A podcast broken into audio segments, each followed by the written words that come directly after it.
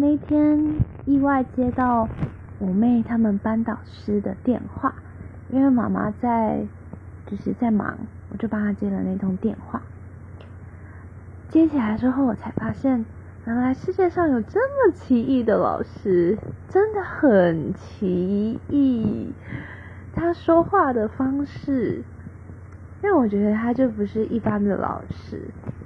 比如说，今天有一个同学叫周子瑜，然后那个老师打电话到他们家里，他就会说：“喂，请问子瑜的妈妈？”在不在？他的讲话速度真的就是这么慢。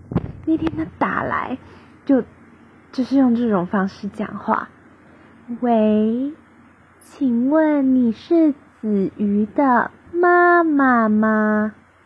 那我要找子瑜的妈妈，麻烦你帮我转接。就是听到后来。我 不小心笑出来，还想要就是模仿他的讲话方式。后来问我妹才发现，他在学校讲话真的是这个样子诶。